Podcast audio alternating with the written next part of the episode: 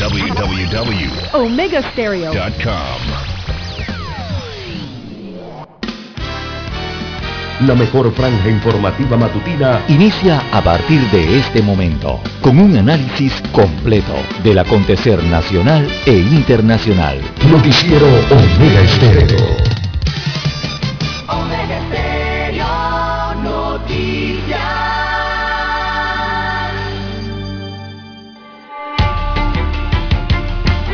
Continuación, los titulares, con los hechos que son noticias hoy.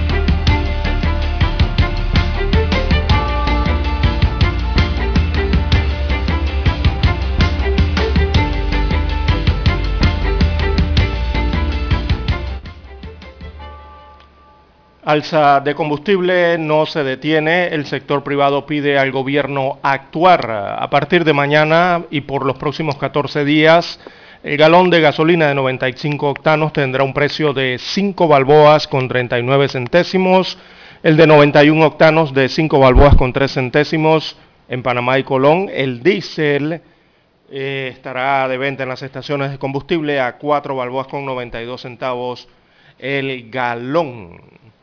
También para hoy, amigos oyentes, la lucha contra el narcotráfico y el, la corrupción en la agenda de Mari Carmen Aponte en Panamá. También eh, para hoy, Tribunal Electoral levanta el fuero penal electoral a Ricardo Martinelli Berrocal. También Emiliani acepta ser mediador oh, por Colón.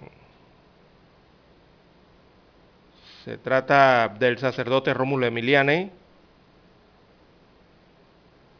Se informó que han solicitado a este sacerdote que intervenga para solucionar los reclamos eh, eh, al gobierno que tiene la dirigencia de la provincia de Colón.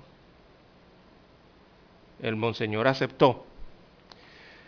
También para hoy, amigos oyentes, tenemos Alerta amarilla en Bocas del Toro, Chiriquí, Veraguas y la comarca Nave Buglé. Esto por el mal clima eh, en las provincias eh, del occidente del país. Es una alerta preventiva ante el incremento de las lluvias por la presencia de la onda tropical número 1, que se ubica más hacia el occidente de la República de Panamá. También para hoy tenemos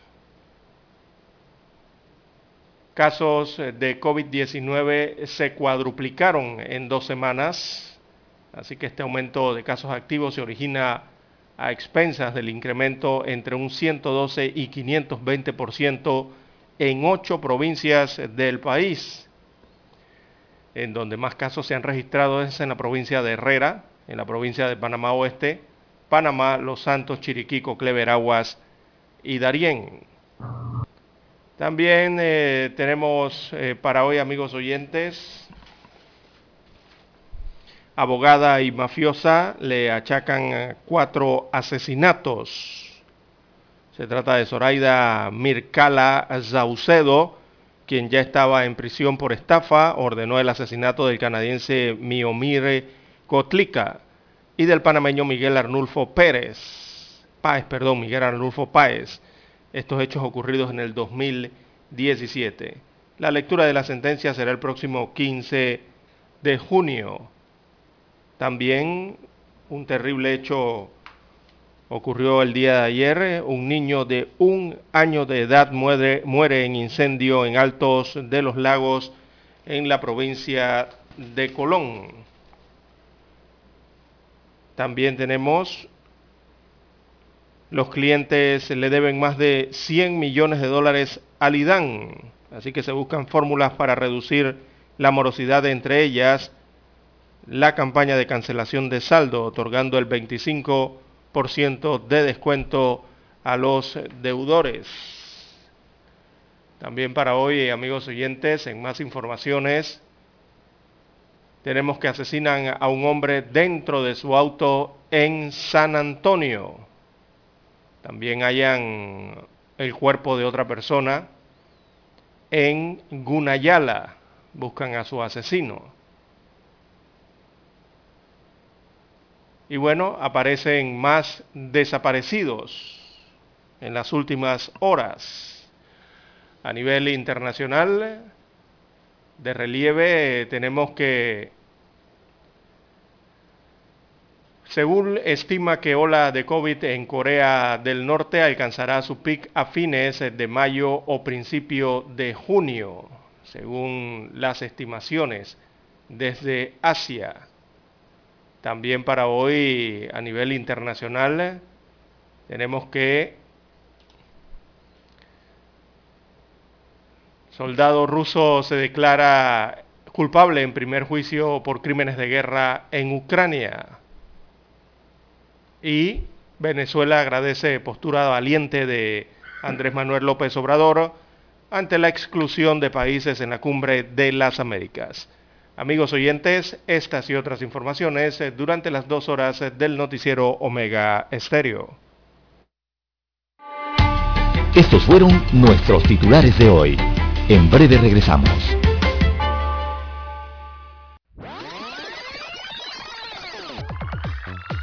Omega Stereo tiene una nueva app. Descárgala en Play Store y App Store totalmente gratis. Escucha Omega Stereo las 24 horas donde estés con nuestra nueva app.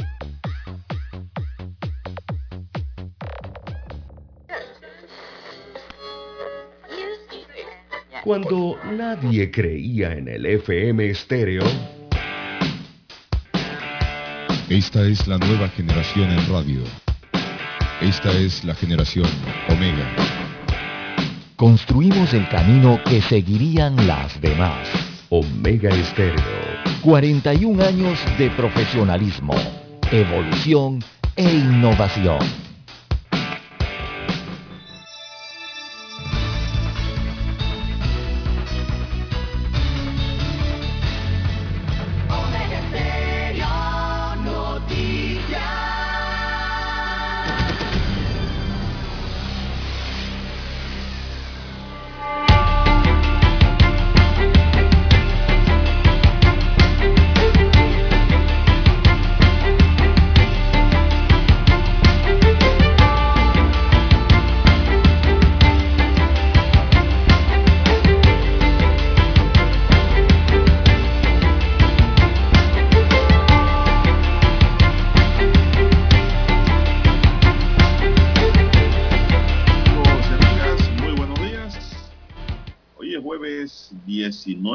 Mayo del año 2022.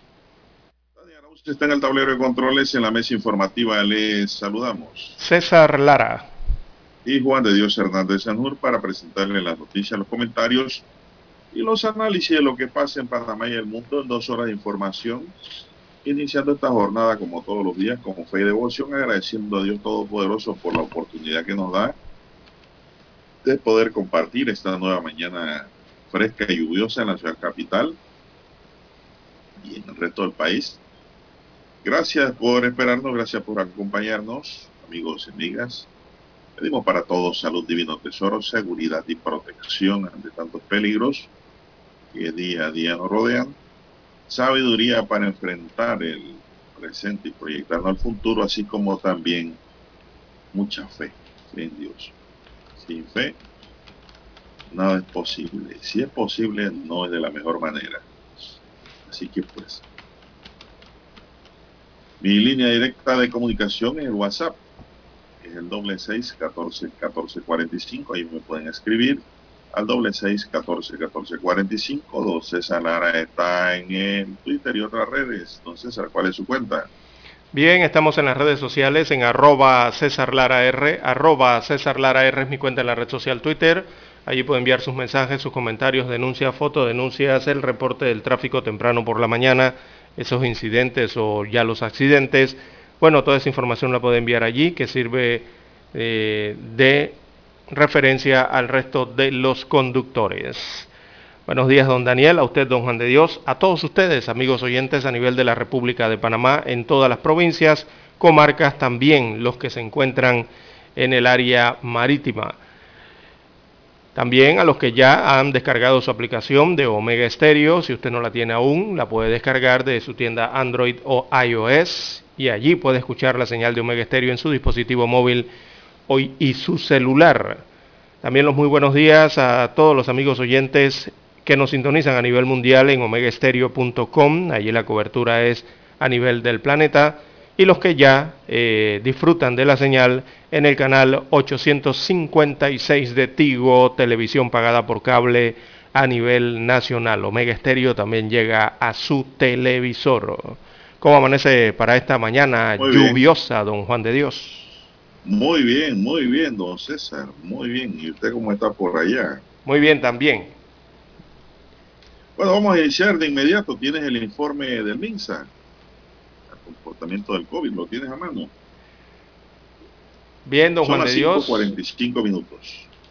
Bueno, los casos eh, siguen creciendo en el país.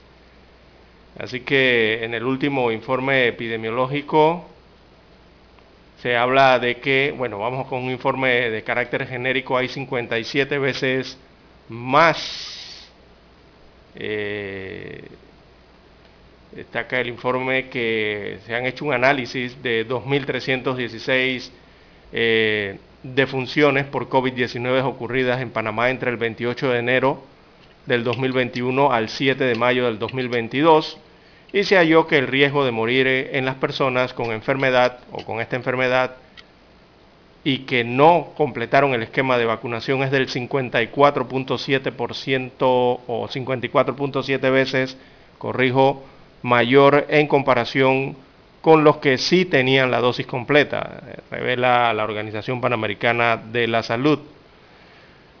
Así que también destaca ese estudio que después de tener eh, una baja importante en las muertes por tres semanas consecutivas, eh, se presenta un incremento en las dos últimas semanas en las que eh, se tiene un incremento del 450% en comparación con la semana 15. Además se revela que los casos nuevos aumentaron un 293%, es decir, se cuadruplicaron en dos semanas. Respecto a la positividad, a partir de la semana número 15 se registró 5.5% y se ha mantenido el aumento progresivo. Y desde la semana 7 se presenta un incremento del 106% al pasar al 10.6 y a 21.9% en la semana 19.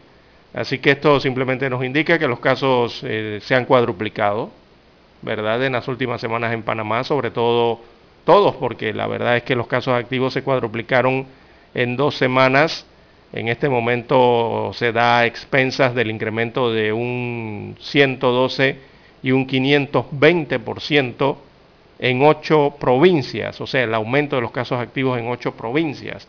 Herrera comanda esa lista, es donde más casos se han presentado en las últimas semanas en esta provincia central de 398 pasaron a 2.467 casos activos eh, por 100.000 habitantes, o sea que ese es un aumento de más del 500%, si lo vemos por porcentaje, o más de 5 veces. Eh, Panamá Oeste también eh, tiene un aumento de más de 3 veces los casos. La provincia de Panamá tiene un aumento de 3 veces también la cantidad de casos que tenía hace algunas semanas atrás y así le siguen Los Santos y la provincia de Chiriquí, al igual que Coclé y eh, la provincia de Darién, según el informe general de el comportamiento del COVID-19 en las últimas semanas en Panamá. Eh, los casos siguen disparados, don Juan de Dios. Revelan también los corregimientos con más gente contagiada en las últimas eh, mm, digamos, 24 horas en, las últimas, en la última jornada. Así que en las últimas horas se lograron detectar 3.506 nuevos contagios de COVID-19 en todo el país, eh, en la aplicación de 16.964 pruebas efectuadas en la última jornada, lo que se traduce en una positividad del 20.7%. Esto de acuerdo al MINSA en su último informe. Continúa a la cabeza entonces en la última jornada los corregimientos con más casos nuevos detectados eh, destacan es Juan Díaz, el corregimiento de Juan Díaz en el distrito capital. Le sigue el corregimiento de Cristóbal en Colón, Rufina Alfaro en el distrito de San Miguelito, también el corregimiento de Betania y San Francisco en Ciudad Capital y Penonomé allá en la provincia de Coclé. Ese es el desglose de los corregimientos con más casos en el país para el día 18 de mayo del 2022. Así que se reportaron 3.506 nuevos contagios en la última jornada, don Juan de Dios. Muy bien, vamos a hacer una pausa, don, don Dani. Hay que seguirse cuidando del COVID-19. ¿eh? Vamos a la pausa. La mejor franja informativa matutina está en los 107.3 FM de Omega Estéreo. 5.30 AM. Noticiero Omega Estéreo. Presenta los hechos nacionales e internacionales más relevantes del día. 7.30 AM. Infoanálisis. Con entrevistas y análisis con los personajes que son noticia. De 8 y 30 a 9 y 30 de la mañana. Sin rodeos. Con Álvaro Alvarado. De lunes a viernes por Omega Estéreo. Para anunciarse en Omega Estéreo, marque el 269-2237. Con mucho gusto le brindaremos una atención profesional y personalizada. Su publicidad en Omega Estéreo. La escucharán de costa a costa y frontera a frontera. Contáctenos 269-2237. Gracias. centrales telefónicas. La casa del teléfono es tu mejor opción. Te asesoramos y ofrecemos buena atención. Con años de experiencia trabajando para ti. La casa del teléfono, ubicados en Via Brasil y Vista Hermosa. La casa del teléfono, líder en telecomunicaciones. La casa del teléfono, distribuidores de Panasonic. Ven a visitarnos. La casa del teléfono. 229-0465 lsdtcorp.com Distribuidor autorizado Panasonic. Omega Stereo tiene una nueva app. Descárgala en Play Store y App Store totalmente gratis. Escucha Omega Stereo las 24 horas donde estés con nuestra aplicación totalmente nueva.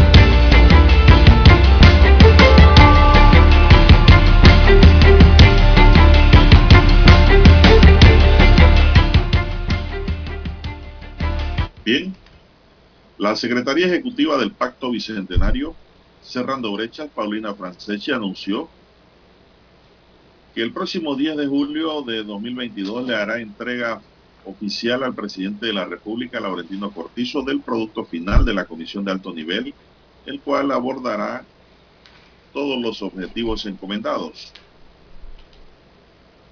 Además, se entregará un proyecto de ley y decreto reglamentario para establecer la base legal y asegurar la continuidad de su implementación gobierno tras gobierno. Con esta ley se buscará blindar este proceso de seguimiento, de monitoreo y asegurar su continuidad más allá de todos los gobiernos, porque estas 1.361 acuerdos regionales, estos 187 acuerdos nacionales que representan el mandato ciudadano no se hizo para un gobierno en particular, sino para todo el país, sostuvo. Francechi presentó además los avances del trabajo que se viene realizando desde el mes de enero de 2022. Son las 5.54 minutos, don César, 5.54 minutos y la gasolina va para arriba. Don César, ¿qué información tiene usted? Bueno, que va a estar más cara, don Juan de Dios. En proporción eh, aumentan los combustibles en Panamá. Eh, según las últimas cifras eh, dadas a conocer,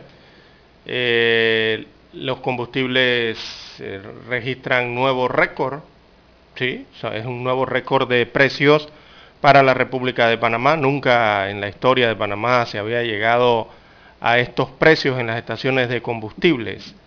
Así que la gasolina de 95 octanos sube a 5 dólares con 38 centavos el galón.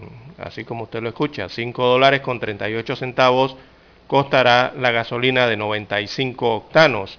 Mientras que O la de 91, 58 centavos. 5 balboas con 38 centavos.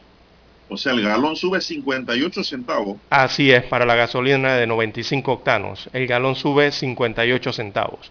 La de 91 octanos estará en 5 balboas con 3 eh, centavos, o centésimos en este caso. Eh, Sube 49 sube centavos. el 49 centavos el galón por cada galón que Sí, usted echa a su tanque de combustible.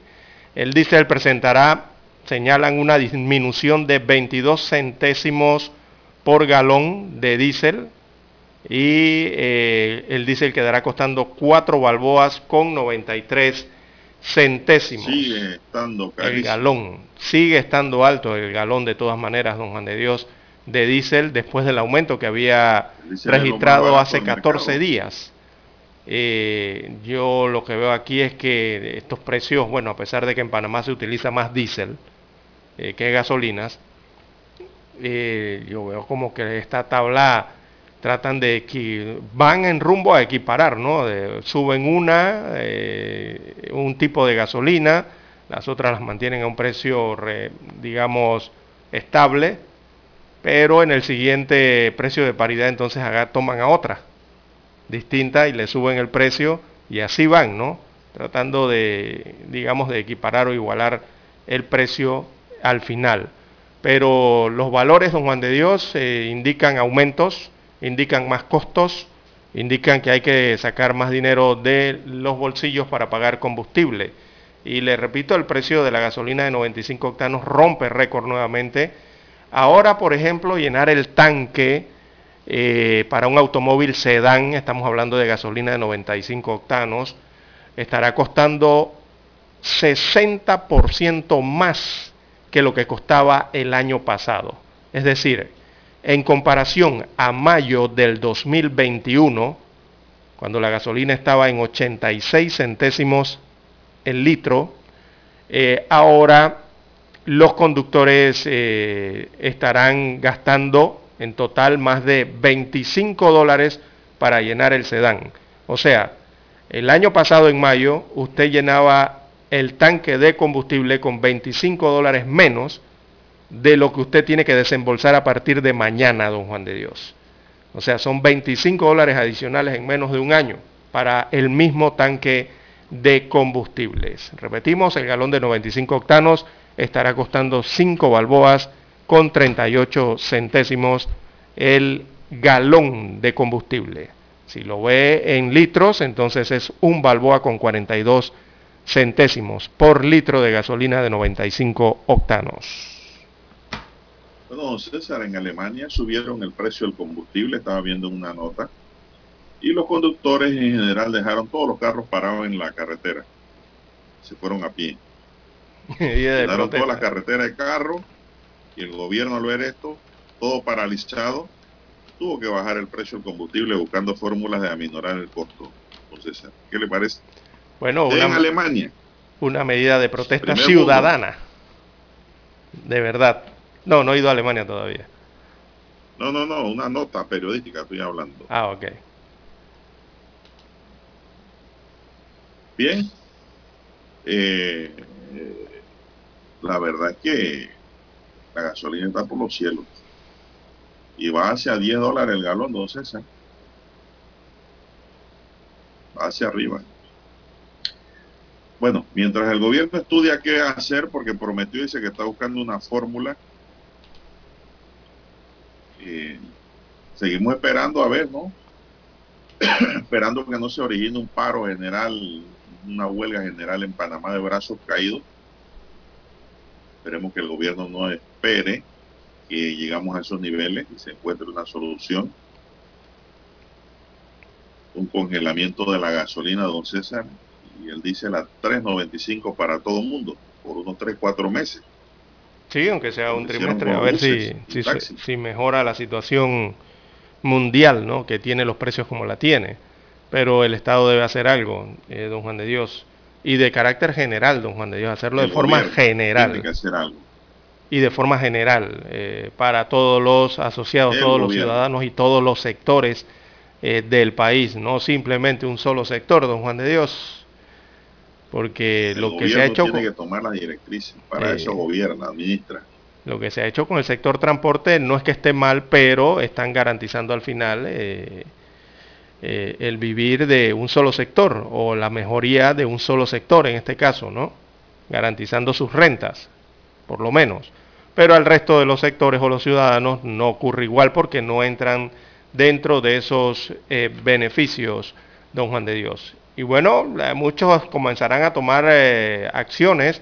Eh, ha- habrá que esperar eh, qué decide el sector eh, privado en este caso, don Juan de Dios, porque hay otras medidas alternas que se pueden tomar para tratar de reducir los costos, ¿no? Teletrabajo eh, puede ser uno para que consuman menos combustible. Eh, por ahí había un proyecto, anteproyecto, una propuesta de solo laborar cuatro días a la semana, don Juan de Dios. Y así un sinnúmero de ideas que se pueden aplicar que pudiesen atenuar en algo ¿no? estos, altos, estos altos costos para los bolsillos de los panameños. Bueno, hay que escuchar nuestro himno nacional. Adelante, don Dani.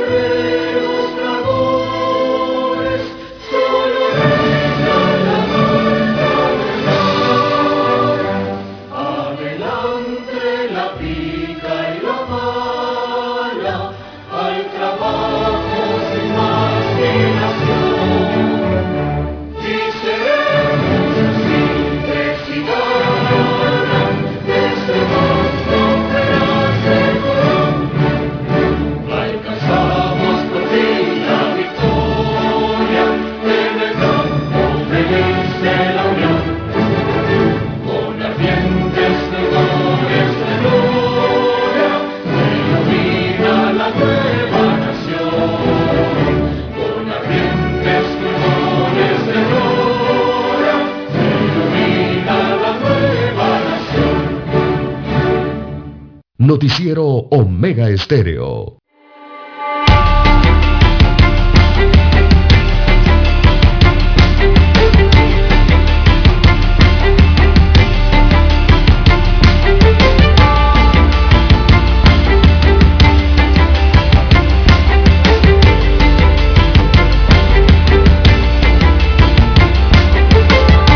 Señoras y señores, avanzamos. Seis, cuatro minutos. Lamentable noticia, pues. César, un niño de un año y medio de edad, falleció por las quemaduras que sufrió en un incendio ocurrido en Alto de los Lagos, en Colón. El siniestro se dio en un apartamento de la torre H8. Se cree que un abanico tuvo un cortocircuito, se incendió y cayó sobre el colchón donde dormía el bebé. El menor fue auxiliado y llevado a la policlínica Espadafora Franco para recibir atención médica, pero sus quemaduras fueron demasiado severas y falleció César. Uh, No sé Bueno, qué triste este tragedia que, que tocó a esta familia allá en los Altos de los. Lagos, en Colón, eh, de este bebé de año y tres meses que murió, bueno, al quedar eh, atrapado, al quedar en medio de las llamas cuando se incendia el cuarto donde dormía, la- el camarote donde dormía. Y según la fotografía se observa, don Juan de Dios, evidentemente un abanico allí, las partes de un abanico de pared eh, que están sobre el colchón, ya, también incinerado. Y parece, eh, todo indica que pudiese haber sido esa la causa entonces que generó el incendio en, este, en esta unidad de apartamento, eh, co- cobrándole la vida a este niño. Qué, qué triste, ¿verdad? Eh, bueno, un niño tan pequeño, la verdad es que al inhalar esos humos eh, eh, tóxicos y también el aire caliente, además de las heridas por las quemaduras, es muy difícil que, que, lástima- que- que pueda sobrevivir a algo como eso, ¿no? Es una lástima de verdad de la tragedia esta ocurrida en la costa caribeña. La madre no estaba en el apartamento, don Juan de Dios. La madre no estaba en el apartamento. Eh, pues No se, encontra- encontraba trabajando, eh, según dio a conocer la policía. Al lugar de- del siniestro atendieron el cuerpo de bomberos y no había nadie aparentemente en el apartamento. Estaba siendo cuidado por otro hermano que es- salió un momento del apartamento. No se explica para, por qué. Pero eh, este es el segundo caso que se registra en esta provincia de- con estas características, ¿no? Eh, no es el primer caso que ocurre allá en Colón. Eh, en febrero pasado, recordemos, de tres hermanitos eh, que fallecieron calcinados al registrarse un fuego en una humilde morada donde residían en la comunidad de Buena Vista, Colón. Allá también murieron unos menores de edad producto de un incendio también en su casa. Y bueno, esto sí es un duro golpe, es un duro golpe en este caso para la familia Bonilla en la provincia de Colón al perder eh, eh, sus tres hijos, ¿no? sus seres queridos en aquel incendio y también un duro golpe para esta familia también que ha perdido a su bebé. Eh, recién vio la vida, lastimosamente la pierde en estas trágicas circunstancias. Bueno, siempre los abanicos, don César, traen problemas. ¿eh? Hay que revisar los cables y la y hay que instalación. marcas de abanico también. Y la instalación. abanico barato hay por todos lados, don César. Ah, sí. Váyase a cualquier almacén, usted encuentra abanicos baratos, pero esos abanicos eh, baratos se atoran, se atora la bobina y crean eh, cortocircuitos, porque están atorados. Y se recalientan y se queman y, y es un peligro. Así que yo recomiendo a los oyentes comprar buenos abanicos de buenas marcas, hagan el esfuerzo, así como usted hace un esfuerzo para comprar un aire acondicionado bueno, Asimismo, eh, compre un buen abanico y evite problemas. Sí, Hay abanicos que duran para toda la vida, César, que son buenísimos. sí, claro, el, alambrado es mayor, ¿no? El- que venden por ahí baratones. es que uno se da cuenta cuando uno abre el abanico. peligro para su casa. Sí. Uno se da cuenta cuando abre el abanico, don Juan de Dios, usted ve el embobinado que usted habla, es, esos alambres, ¿no? Que están juntos así Pero alrededor todo el mundo no abre el abanico. del eje y se da cuenta de la diferencia entre el embobinado de un abanico eh, barato, como lo decimos en Panamá, y otro de un abanico eh, con características buenas y buen precio, ¿no? Eh, se salta a la vista la diferencia inmediatamente. Es que eso es lo que se produce, ¿no? Con los abanicos, como usted bien señala, es el recalentamiento eh, de estos aparatos y, bueno, se incendian, ¿no? Usted se va, don César, eh, a algunos centros comerciales y usted ve las mujeres cargando esos abaniquitos baratos que han comprado. Se llevan en un peligro para su Son unos mini abanicos, mini abanicos. Eso le funciona uno, dos, tres meses y después. Eso es peligroso. Mejor es comprar un buen abanico de buena marca que tenga garantía. Esos otros que le dan por ahí baratones no tienen garantía. Y esos son los que le pueden prender la casa o producirle un incendio. Así es. Eh, estos son incendios atípicos, son hechos atípicos. seguir el consejo ¿no? y replicar estos consejos más adelante para que no ocurran estos hechos trágicos. Así es. Son las seis, diez minutos. Oiga, saludo para Guita que nos escucha, don César, la colega. Gita María Persuat. Esa misma, Ok, Guita María. Persuá, distinguida profesional de la comunicación y muy pronto abogada también. Ah, felicidades. Saludos. Bien, eh, seguimos, don César. Anoche un hombre fue asesinado dentro de un auto estacionado en la calle Aragón de la barriada San Antonio en San Miguelito. En la escena se podían observar un par de chancletas que se presumen sean de una mujer que corrió del lugar al momento de registrarse este hecho. De acuerdo a estadísticas oficiales, este es el primer crimen que se registra en Cufina Alfaro en lo que va del año 2002 por la fotografía que salen, sale ahí, Lara, eh, más o menos yo son de esta calle. A veces he pasado por ahí, me he conocido el área. Lamentablemente, pues se investiga la causa de ese asesinato, don César. Y pues la policía ahora mismo está amarrando cabos para ver qué fue lo que pasó aquí con la muerte de este hombre en San Antonio, San Miguelito, detrás del Metro Mall. Bueno, son las 6, 11 minutos, 6, 11 minutos. ¿Qué más tenemos, César, allí de relieve para esta mañana? Dicen que le levantaron el fuero electoral a Martinelli. Aquí tengo la información. Los magistrados del Tribunal Electoral en pleno habrían decidido ayer miércoles levantarle el fuero penal electoral a Ricardo Martinelli hasta que el partido RM que preside el gobernante resuelva lo relativo a las supuestas irregularidades registradas en las elecciones para escoger a los miembros de la Secretaría de la Juventud y de la Mujer. El presidente de la Junta Nacional de Escrutinio de las Elecciones Internas del partido, el abogado Alejandro Pérez, dio a conocer el pasado 6 de mayo la suspensión del conteo de votos debido a presuntas irregularidades en esos comicios realizados el pasado 24 de abril. Según fuentes del Tribunal Electoral, la decisión de levantarle el fuero a Martinelli contra quien se realiza un proceso penal por el caso New se da luego de que se suspendiera lo relativo a estas elecciones internas sin darle las respectivas proclamaciones.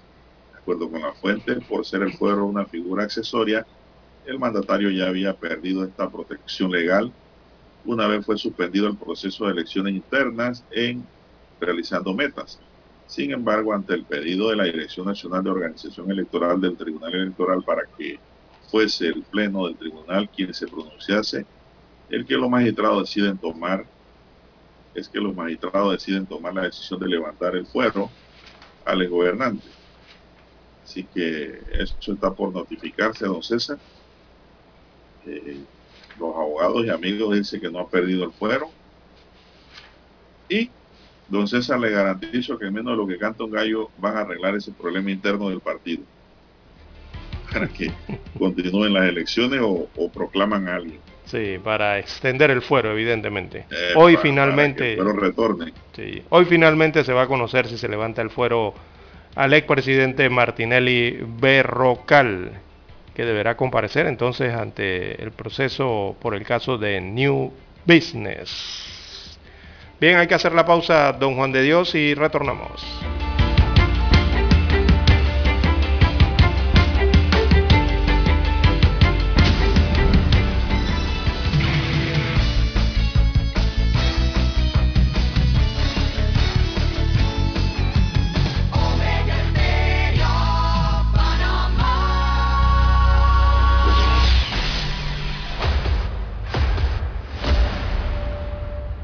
Desde los estudios de Omega Estéreo, establecemos contacto vía satélite con la voz de América. Desde Washington, presentamos el reportaje internacional.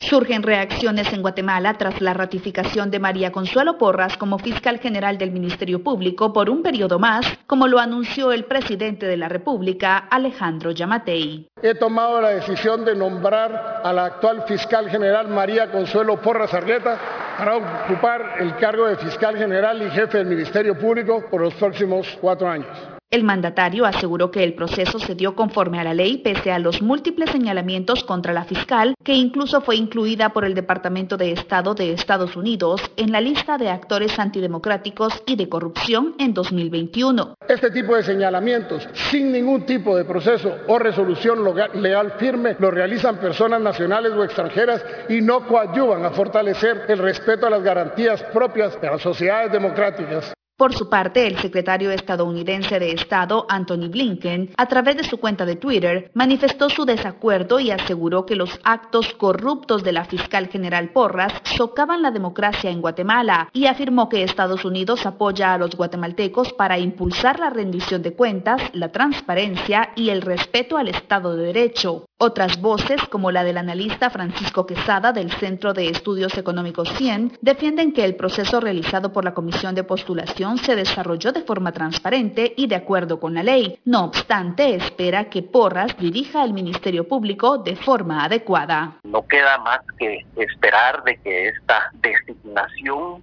termine todo compromiso y realmente el Ministerio Público cumpla con su cometido de ser una institución autónoma una institución que se desligue de toda autoridad y de todo sector y únicamente se dedique a cumplir su cometido.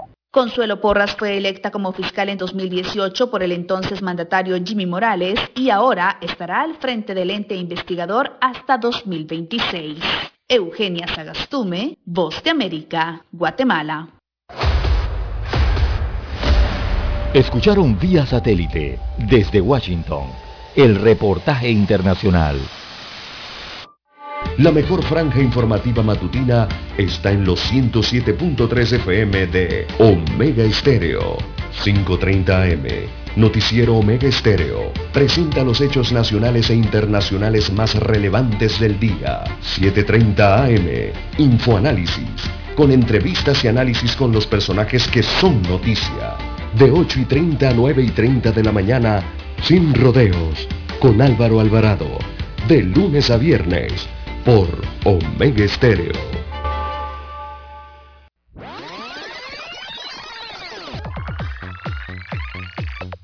Omega Stereo tiene una nueva app. Descárgala en Play Store y App Store totalmente gratis. Escucha Omega Stereo las 24 horas donde estés con nuestra aplicación 100% renovada. Noticiero Omega Estéreo.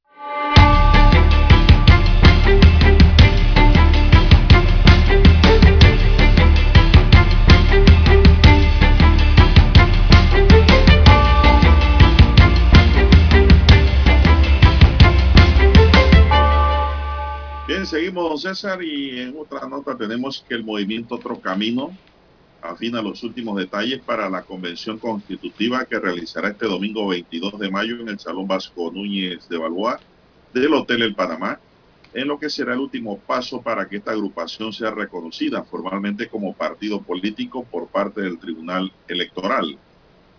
De acuerdo con Eduardo Espino, uno de los voceros del movimiento, este domingo está prevista la participación de esta convención de 300 líderes nacionales o convencionales, quienes son los que van a elegir a los miembros de la junta directiva que se va a encargar de la administración del partido durante los próximos cinco años.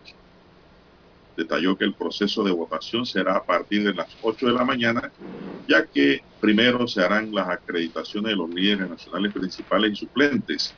Posteriormente se instalará el comité de elecciones y la junta de escrutinio para entonces realizar el conteo de votos a partir del mediodía. Para esta contienda interna hay dos nóminas, una encabezada por el actual presidente encargado del partido Ricardo Lombana y la otra liderada por Giovanna Graciadei. En total son 28 cargos en disputa los que eh, componen la junta directiva, 14 principales y 14 suplentes. Espino informó además que este domingo también se va a votar por la ratificación de los símbolos del partido, la declaración de principios que serán presentados en el acta ante el Tribunal Electoral. Agregó que tras la elección de este domingo y la posterior entrega del acta de los resultados de esta convención, esperan que al menos en dos semanas el Tribunal Electoral reconozca el movimiento Otro Camino como un partido político. Es una alternativa que tendrá el país para el año 2024, César. Ante tanta contaminación política que hay, en más de lo mismo, en tantos líderes desgastados, partidos desgastados, partidos con guerras internas, que no se sabe dónde va a parar, y partidos que ya han gobernado ya sabemos quiénes son, por lo menos este no sabemos, este partido no sabemos cómo viene, si ganará la presidencia y la, ganará muchos escaños legislativos, sería algo novedoso para el país, porque no sabemos realmente cómo vienen, qué van a hacer, qué proyectan realmente al final de la historia, mientras que ya nosotros ya sabemos. Eh, hay dos partidos nuevos, hay que ser objetivo en esto y, es el del amigo Toto Álvarez también, que el cabeza del partido País, que es nuevo, entonces Y son partidos pues que crean alternativas. Eh, he escuchado que otro camino no va a ir en alianza, eso hay que verlo al final de la historia, porque en política nada está escrito en piedra. Pero sí constituye hasta este momento, Lara, una alternativa diferente. Si usted se va a los líderes de este partido, usted ahí no ve figuras desgastadas, que ya sabemos cómo han gobernado, cómo han trabajado. Son gente nueva, jóvenes profesionales que pues quieren aportar al país. Y eso es bueno para la democracia, que haya alternativa política. Bien, son las 6:22 minutos. No sé si tienes algún comentario, si no vamos a otra materia. Dígame usted entonces. Bien, don Juan de Dios. Bueno, nos preguntan sobre el estado del tiempo y sobre todo de la onda tropical 1, que si ya se alejó del país o si está en el país. Bueno, la onda tropical 1 todavía permanece en las latitudes de la República de Panamá. se ubica en el área oeste de, la República, digamos el área occidental, ¿no? Si partimos a la República en dos, está sobre el Mar Caribe y su acción todavía se mantiene sobre el área occidental de Panamá. Ayer hubo eh, precipitaciones eh, debido a esta onda tropical eh, y su cercanía entonces con la convergencia de la zona intertropical y una vaguada también que está baja cerca a las costas del Caribe eh, panameño. Eso, eh, bueno, habrá ambiente atmosférico eh, muy inestable a lo largo de este jueves, sobre todo hacia el occidente del país. La onda va recorriendo ya su ruta hacia el hermano país de Costa Rica.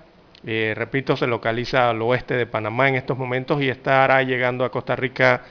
se prevé que el jueves en horas de la tarde. Así que habrá algunas precipitaciones, algunas de variadas a intensas en el día eh, sobre todo en horas de la tarde, eh, hacia las provincias de Chiriquí, el área está de la comarca Navebuglé y Bocas del Toro, el Pacífico eh, Occidental también estará bajo la acción de esta onda tropical.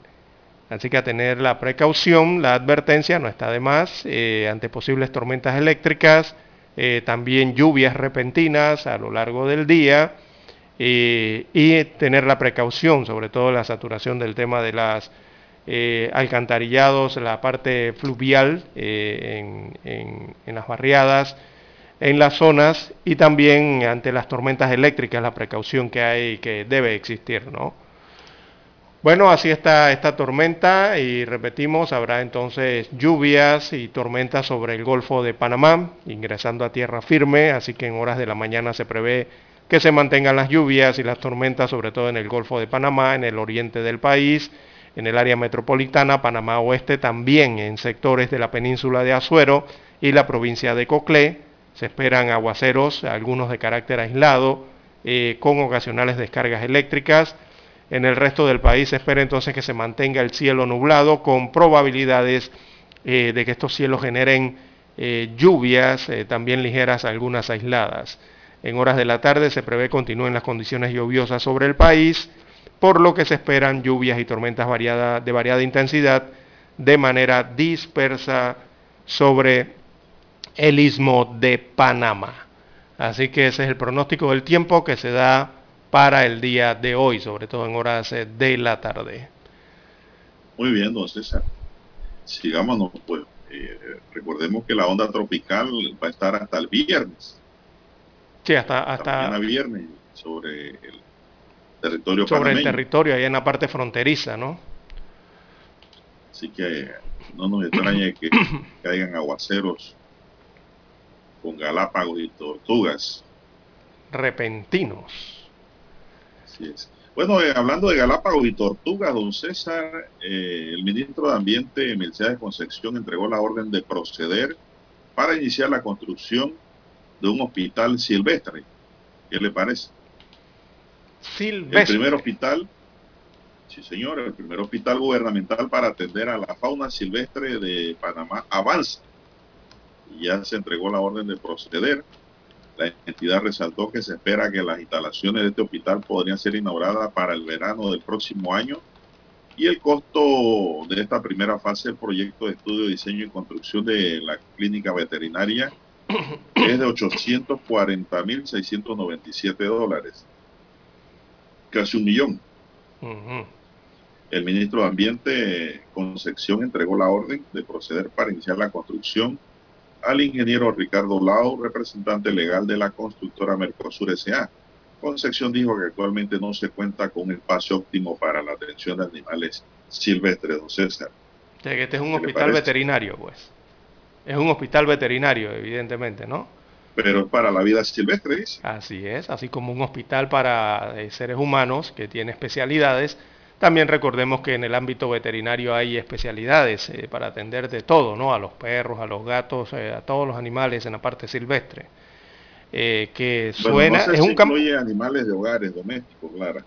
eh, bueno, sí. Creo que no. Mm, bueno, Creo que no, habrá que esperar, ¿no?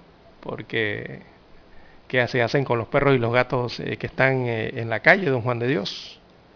Bueno, esos gatos y esos perros se llevan a algún centro de protección de animales. Yo creo que este hospital va a tener ya no para está, eso. Pues se nos fue Olguita Gaitán, que era la que tenía un centro de protección de animales muy grande. Eh, una vez se nos fue ella, pues esto ha quedado, no sé si eso funciona todavía.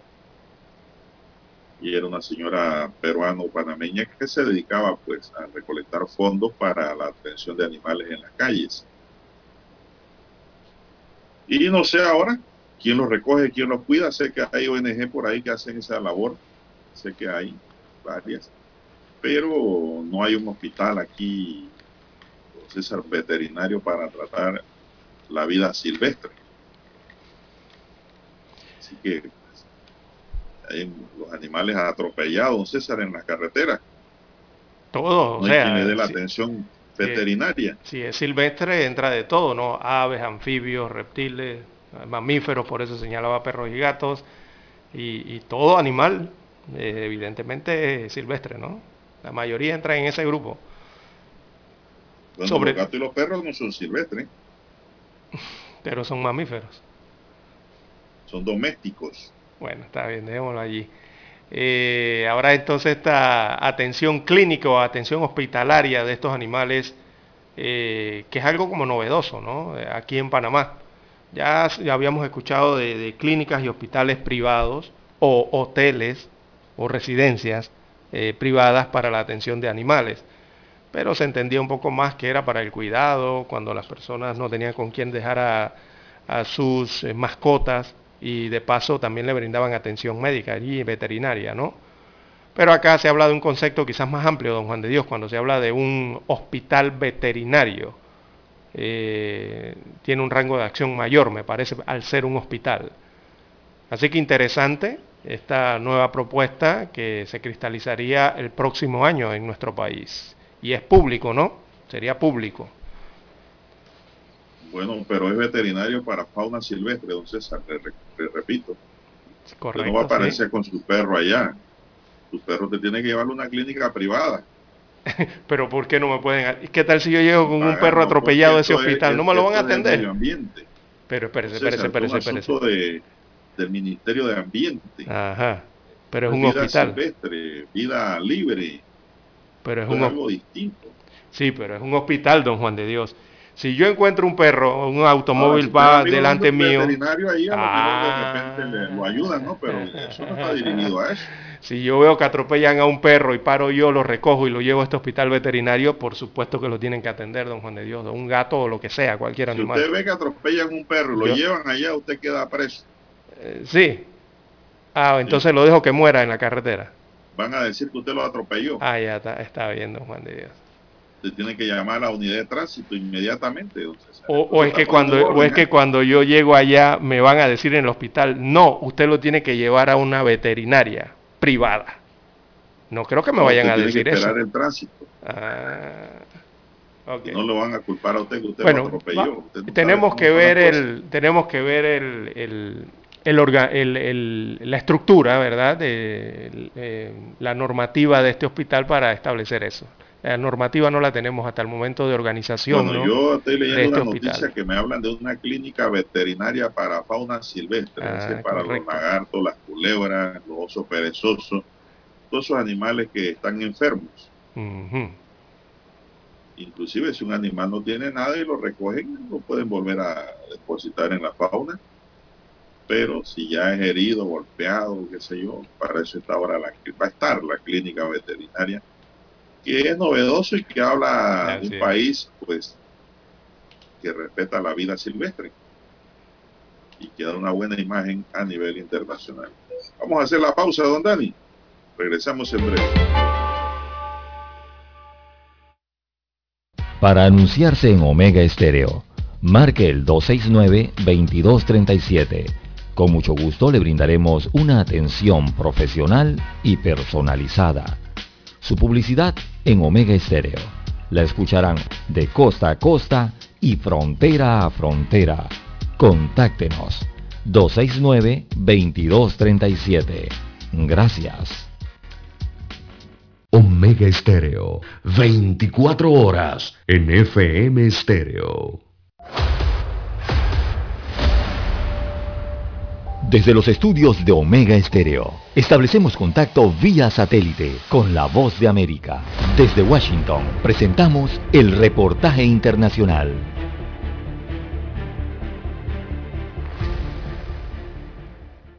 El consultor político venezolano Giulio Cellini afirma que la flexibilización de algunas de las sanciones impuestas por Estados Unidos a Venezuela son el resultado de la reunión que tuvo lugar en Caracas hace dos meses entre funcionarios de los gobiernos de Joe Biden y de Nicolás Maduro. Creo que estas medidas eh, anunciadas por la administración de Biden buscan generar confianza al Estado venezolano de manera tal de que pueda adoptar eh, las medidas necesarias eh, pues para reanudar el diálogo político eh, con la oposición venezolana. La Casa Blanca autorizó a la compañía petrolera Chevron a negociar directamente con el gabinete de Maduro sobre el futuro de sus operaciones en el país sudamericano, pero mantiene la prohibición de explotar o vender el hidrocarburo venezolano, una medida que, a juicio del economista y presidente de la firma consultora de opinión Data Analysis, Luis Vicente León, no guarda relación con un intento de multiplicar la producción de crudo de Venezuela. La primera señal para llamar a que Maduro se siente en México, donde se puedan negociar las ampliaciones de esas licencias y que eso sea como un atractivo para la negociación política. Porque yo dudo que lo contrario eso funcione para algo. Ante el anuncio, la vicepresidenta de Venezuela, Delcy Rodríguez, escribió en su cuenta en Twitter que espera que con esta decisión se inicie el camino para el levantamiento absoluto de las sanciones. Por su parte, en un comunicado, la oposición política negó haber solicitado a Estados Unidos retirar las sanciones contra individuos vinculados con el gobierno de Maduro, tal y como publicaron agencias de noticias internacionales. Adriana Núñez Rabascal, Voz de América, Caracas. Escucharon vía satélite desde Washington el reportaje internacional.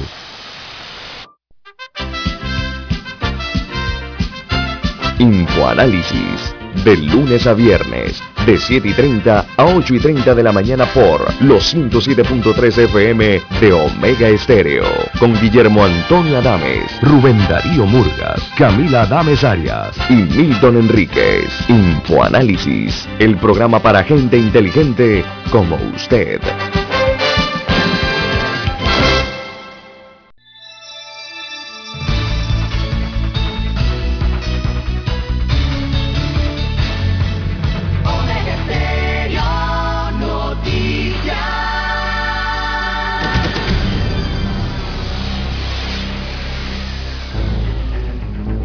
Las noticias impresas en tinta sobre papel. Con ustedes.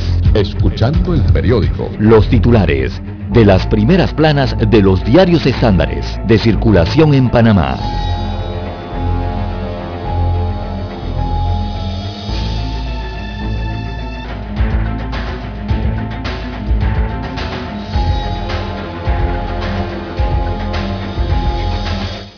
Bien, amigos oyentes, el diario La Prensa titula para este jueves 19 de mayo del 2022. Fábrega insiste con licitación de nuevo mercado de mariscos. Aunque un juzgado civil ordenó suspender de forma inmediata la licitación del nuevo mercado del marisco, el alcalde del distrito de Panamá, José Luis Fábrega, continuó con el proceso y el pasado martes 17 de mayo hubo una reunión de homologación en la que asistieron dos empresas de nombre Corporación Continental SA y la otra empresa era Ulife América Central SA. Así que la convocatoria de la reunión fue publicada el 5 de mayo pasado, pocos días después de que una jueza ordenara la suspensión provisional y ocurrió aún tras el fallo del 13 de mayo que dejó firme esa decisión. Bueno, cuando un juez deja firme una decisión es que no va, o sea, ese mercado no va. Parece que el alcalde no lo ha entendido así. Bien, destacan oportunidades de, de Panamá y la región para atraer inversiones. En un entorno global marcado por disrupciones en la cadena de suministro, Panamá y América Latina pueden sacar provecho atrayendo nuevas inversiones y flujos de comercio.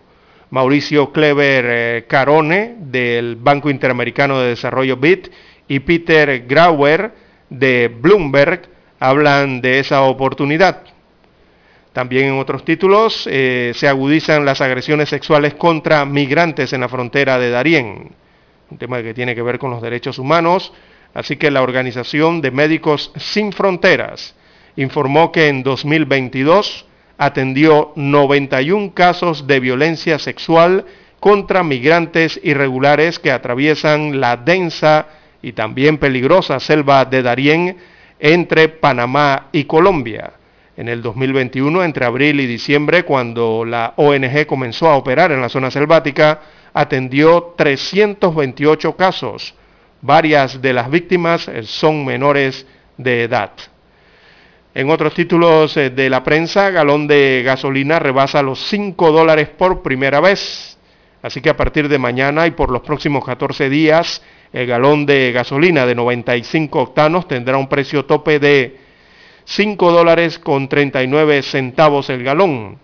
La de 91 octanos estará costando 5 dólares con 3 centavos el galón en Panamá y Colón.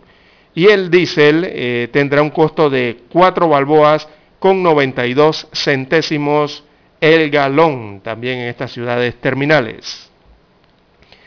Más títulos, cuatro veces más casos activos de COVID-19, esto en el reporte de la pandemia.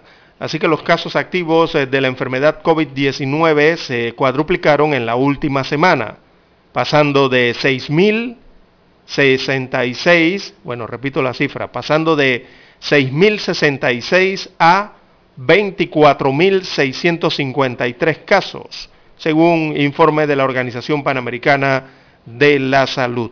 Cuatro veces más de los que había hace dos semanas. Bien, en panorama, Comisión vigila acuerdos de pacto del Bicentenario. También en la sección de deportes, Ateína Bailón se mete en la final del Mundial eh, de Boxeo. En la sección Vivir Más, Tom Cruise y el regreso de Top Gun. También en panorama, Fuero habría quedado suspendido a Ricardo Martinelli Berrocal. También en otro de los títulos que tiene que ver eh, con tema internacional, pero también a nivel local, hermanos Martinelli y Linares, Linares conocerán mañana su condena. Así que mañana en el estado de Nueva York, en los Estados Unidos de América, a las 13 de la tarde, Ricardo Alberto y Luis Enrique Martinelli Linares tienen una cita con un juez federal para conocer la condena que merecen por conspirar para blanquear 28 millones de dólares en coimas de Odebrecht. En diciembre pasado confesaron su participación en el esquema de sobornos de la constructora. Bien, amigos oyentes, estos son los principales eh, titulares que presenta la portada del diario La Prensa. Ahora revisemos la primera plana del diario La Estrella de Panamá.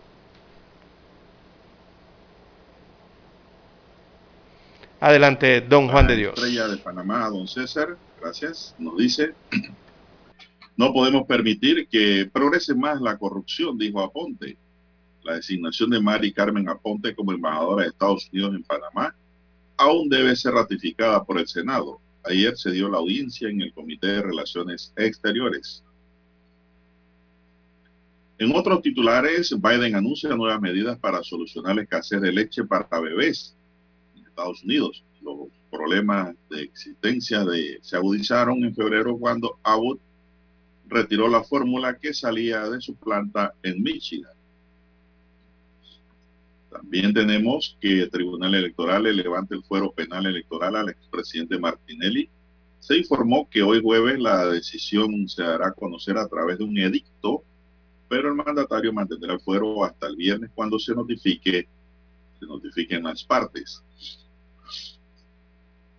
El síndrome de la excitación genital persistente, un problema poco conocido y del que padecen muchas mujeres. Se trata de una excitación genital no deseada, intensa y espontánea, sin ningún deseo sexual o excitación subjetiva. Es decir, es una especie de enfermedad, una patología, don César, que padecen muchas mujeres, que repentinamente pues según lo que vi allí, eh, le produce excitación sin deseo sexual. Algo no visto, ¿no? Un artículo muy interesante y científico que tiene hoy el diario La Estrella de Panamá. En otros titulares, Kirby en la búsqueda de la preservación de bosques nativos para lograr finanzas climáticas. Pacto Bicentenario Cerrando Brechas presentará proyecto para asegurar continuidad a los acuerdos. Movimiento Otro Camino listo para convención constitutiva de este domingo 22 de mayo. Presidente de Panamá analiza inversiones con ejecutivos de multinacionales. Ministerio de Salud refuerza programa en salud sexual y reproductiva. En otro titulares en el tema del día para la estrella de Panamá está el Museo Antropológico Reina Torres de Araúz, que presenta un 35% de avance. También tenemos que Cuco sugiere al obispo Rómulo Emiliane como mediador del paro indefinido en Colombia. En otros titulares, la guerra en Ucrania frena la recuperación económica global según la ONU. Muchos decían que Rusia iba a acabar esta guerra en 15 días y no ha podido con los ucranianos. No ha podido dominar a Ucrania. IMA invirtió 115.7 millones de dólares en 2021 para la Bolsa Solidaria. Mesa que revisará tratado comercial entre Panamá y Estados Unidos no tiene fecha de instalación, dice el Ministerio de Comercio e Industrias. También tenemos en los deportes el seleccionador, seleccionador uruguayo respalda el papel de Luis Suárez en la selección. El delantero del Atlético de Madrid no continuará en la entidad rojiblanca la próxima temporada. La Unión Española, uno de los clubes más antiguos de Latinoamérica, cumple 125 años. También dice hoy la estrella de Panamá, acusan a cinco personas en Estados Unidos de espionaje a disidentes y activistas chinos. Sombra de México sobre Cumbre de las Américas permanece tras reunión con Estados Unidos. Activistas venezolanos piden ante la ONU la liberación de los presos políticos y Estados Unidos evalúa ofrecer un mayor apoyo de seguridad a Suecia y Finlandia. El funcionario estadounidense, estamos hablando de Joe Biden, dice que en materia de defensa explicó que su país y Suecia han hablado de este periodo interno sobre la solicitud formal y el ingreso efectivo a la OTAN. Bueno, Suecia y Finlandia no quieren que le pase lo mismo que le ha pasado a Ucrania, entonces se han curado de salud y han hecho las solicitudes en estos momentos para ingresar a la OTAN. Bien, amigos y amigas, estos son los titulares los principales diarios estándares que circulan a nivel nacional. Vamos a hacer una pequeña pausa y regresamos, don Daniel. Hasta aquí, escuchando el periódico. Las noticias de primera plana, impresas en tinta sobre papel. 7.30 AM. Infoanálisis, con entrevistas y análisis con los personajes que son noticia. La mejor franja informativa matutina está en los 107.3 FM de Omega Estéreo, cadena nacional. Para anunciarse en Omega Estéreo, marque el 269-2237. Con mucho gusto le brindaremos una atención profesional y personalizada. Su publicidad en Omega Estéreo la escucharán de costa a costa y frontera a frontera. Contáctenos 269-2237. Gracias.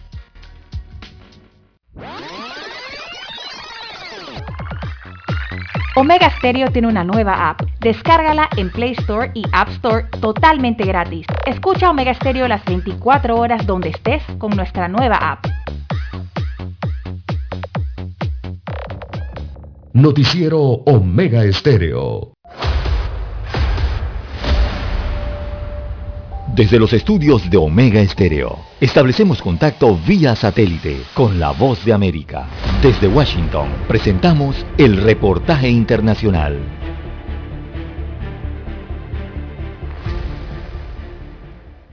El Banco Central de Nicaragua informó que los nicaragüenses recibieron 632 millones 600 mil dólares por concepto de remesas familiares en el primer trimestre de este año, un 26.4% más que en el mismo periodo de 2021. El Banco Emisor del Estado dijo en un informe mensual que en el acumulado a marzo de 2022 los nicaragüenses recibieron 132 millones 200 mil dólares más que lo captado en los tres primeros meses de 2021, cuando la cifra fue de 500 millones 400 mil dólares en remesas. El economista Marco Aurelio Peña explicó a La Voz de América que las remesas familiares siguen siendo uno de los pilares elementales que sostienen la economía nacional. Las remesas familiares actualmente están sosteniendo la economía nacional en un 16%. Eh, por ciento cuidado y 17%. El Banco Central detalló que los principales países de origen de las remesas recibidas en el primer trimestre de este año continuaron siendo Estados Unidos con el 70% del total, seguido de España y Costa Rica alcanzando 11%, Panamá con un poco más del 2% y Canadá con algo más del 1%. Para el economista Marco Aurelio Peña, estas estadísticas son ambiguas, pues si bien el flujo de remesas ingresado a la economía mantiene un dinamismo elevado, refleja la mayor migración de nacionales.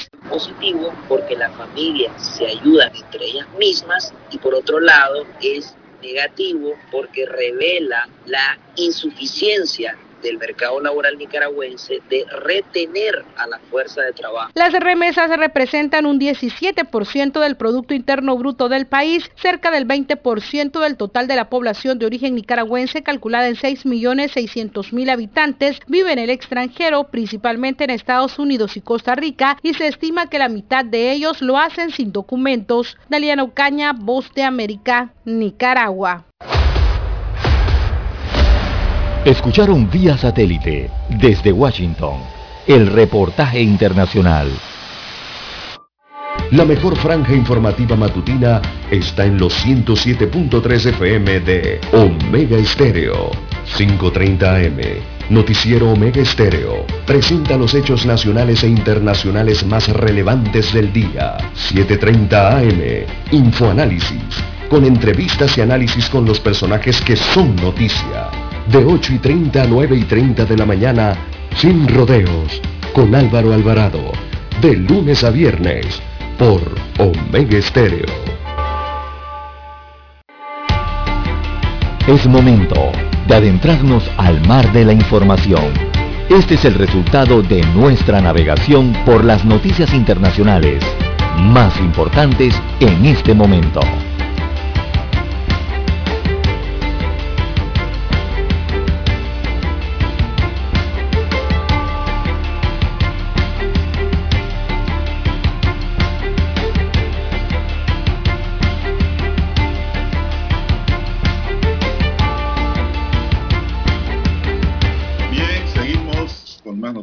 Pero ahora vamos a dar un pantallazo internacional, amigos y amigas.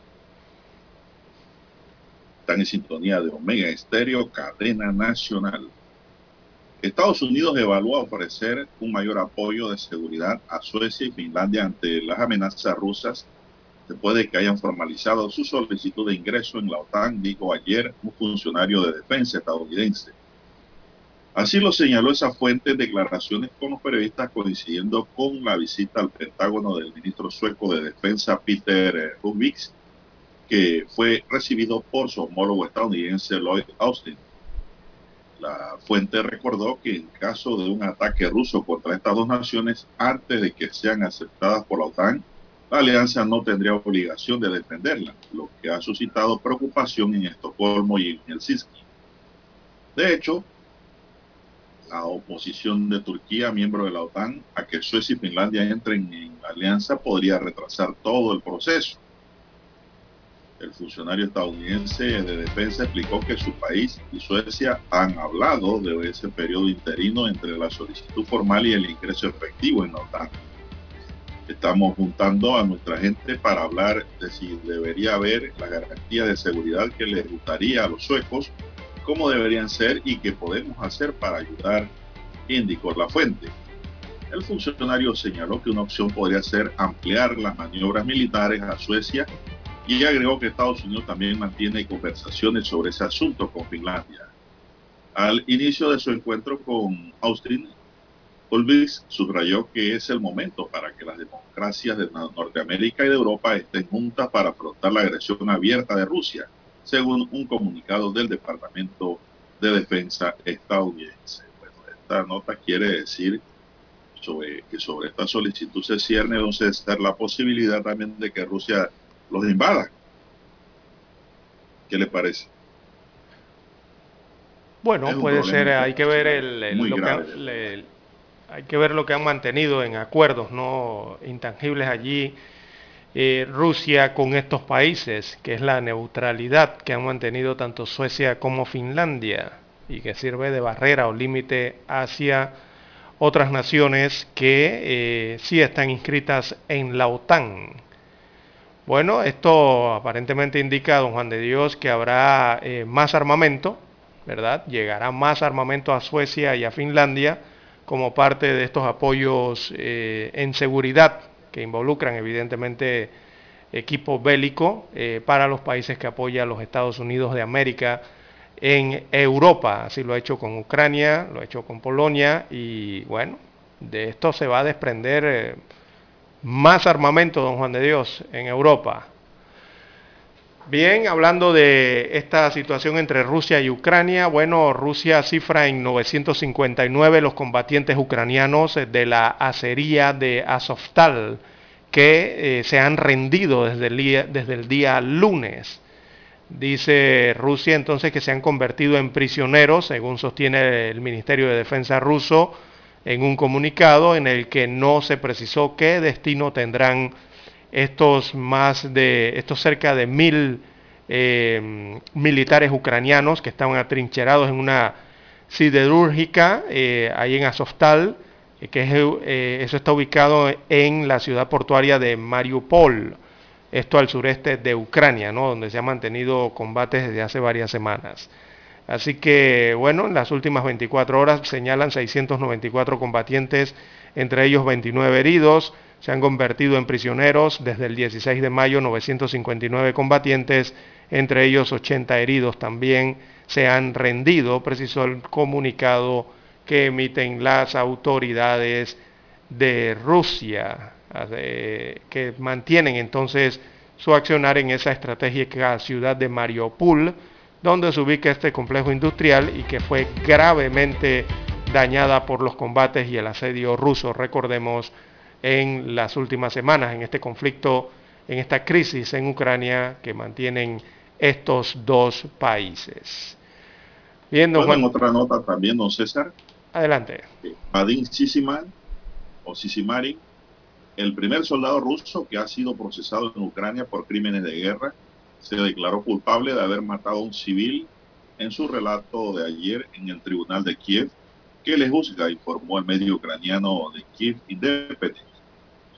Eh, de 21 años, o Marin, se declaró culpable de haber matado a un civil ucraniano en la región de Sumy, en el norte de Ucrania, en un suceso ocurrido el pasado 28 de febrero, cuando días después de haberse iniciado la invasión rusa del país, según las fuentes. El militar es comandante de una unidad 32010 de la cuarta división de la Guardia Kantemirovskaya de la región de Moscú. Según la investigación de la Fiscalía, el pasado 28 de febrero, Sisi Marín, de 21 años, mató a un hombre desarmado que iba en bicicleta por la carretera en la localidad de Chupayivka. Tras un ataque del ejército ucraniano, la columna de la que formaba parte el comandante se había desbandado y el acusado, en compañía de otros soldados, se dio a la fuga en un vehículo civil incautado por la fuerza. ¿Y dónde lo condenaron, Juan de Dios? Chupayivka se encontraron con la víctima que hablaba por teléfono y Chichimarín le disparó a la cabeza con una ametralladora para evitar que le delatara a las tropas ucranianas. ¿Pero quién lo condenó? ¿Dónde fue condenado? Fue condenado en Kiev, en el tribunal. Ah, fue en Ucrania. Lo condenó un tribunal ucraniano entonces, a este soldado ruso. Ok. Bien, en más informaciones eh, para la mañana de hoy, don Juan de Dios. Bueno, hay, unas hay unas informaciones eh, en el tema de salud, vamos a ver si la podemos descargar rápidamente aquí. Eh, don Juan de Dios, que han denotado entonces preocupación. Se me ha perdido la información en este momento, pero tiene que ver con la fiebre del mono, don Juan de Dios, que ha sido detectada en Europa, en dos países europeos. Hay una cantidad importante de casos de fiebre eh, del mono y esto ha desatado o ha encendido la alerta en Europa tras estos casos de viruela, perdón, corrijo, de viruela del mono en al menos dos países del continente. Esos dos países son Reino Unido y Portugal, que han reportado casos de esta enfermedad, que es una enfermedad poco frecuente y que es propia de África, sobre todo de África Occidental. España también el día anoche dijo que tiene una veintena de pacientes sospechosos con esta viruela del mono eh, que proviene de África. Así que las autoridades europeas y también de la Organización Mundial de la Salud están en alerta luego de detectarse estos casos en el viejo continente. Recordemos que esta es una enfermedad poco frecuente, es originada en África y que es causada por un virus de viruela que se transmite de los animales a los humanos. Luego el contagio es por contacto con una persona infectada y con sus fluidos corporales, incluida la saliva. Así que esto provoca erupciones, erupciones cutáneas, también eh, generalmente fiebre, dolor de cabeza, dolores musculares, dolor de espalda, inflamación de los ganglios linfáticos y fatiga. A menudo esas erupciones, ¿verdad? Conocidas como viruela, eh, a menudo se generan en la cara, pero pueden extenderse por el cuerpo, incluidos los genitales. Así que se está investigando estos casos en el Reino Unido, que ya se han detectado, también en Portugal, y los que mantienen en vigilancia en España de esta viruela del mono. Eh, la OMS ha señalado eh, entonces que eh, los casos son casos típicos que se presentan en África.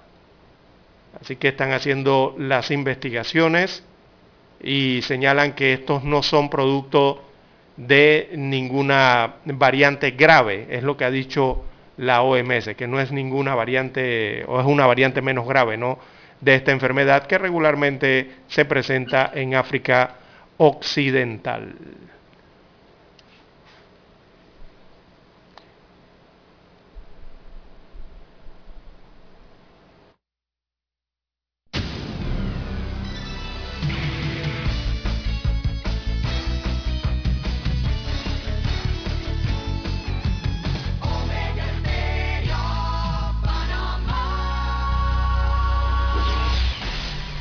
Satélite indica que es momento de nuestra conexión. Desde Washington vía satélite y para Omega Estéreo Panamá, buenos días América. Buenos días América, vía satélite desde Washington.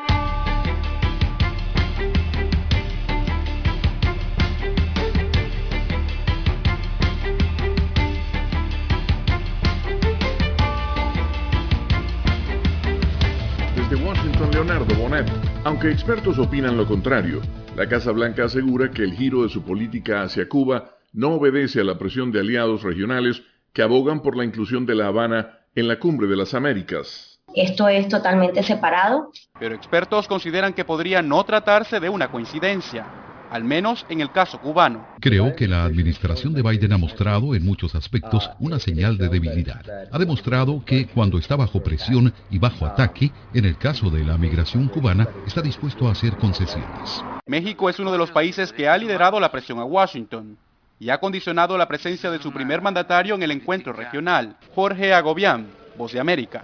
Según el informe anual de la ONU sobre el clima, la humanidad enfrenta graves desafíos ante el aumento sin precedentes del nivel del mar, el calentamiento y la acidificación de los océanos y la concentración de gases de efecto invernadero. Como una triste letanía del fracaso de la humanidad para abordar la alteración del clima, fue descrito el informe anual emitido por la Organización Meteorológica Mundial, WMO por sus siglas en inglés. No se ha avanzado, al menos no de manera significativa, para rescatar el planeta. El calentamiento de los océanos también muestra un aumento particularmente fuerte en las últimas dos décadas y está penetrando a niveles cada vez más profundos. Una situación que la coordinadora técnica de la Organización para las Américas explica no tiene una solución rápida. Laura Sepúlveda, Voz de América. El brazo ejecutivo de la Unión Europea se apresuró este miércoles a poner en marcha planes para que el bloque se independice de los hidrocarburos rusos en medio de la invasión a Ucrania, proponiendo un paquete de casi 315 mil millones de dólares que incluye el uso más eficiente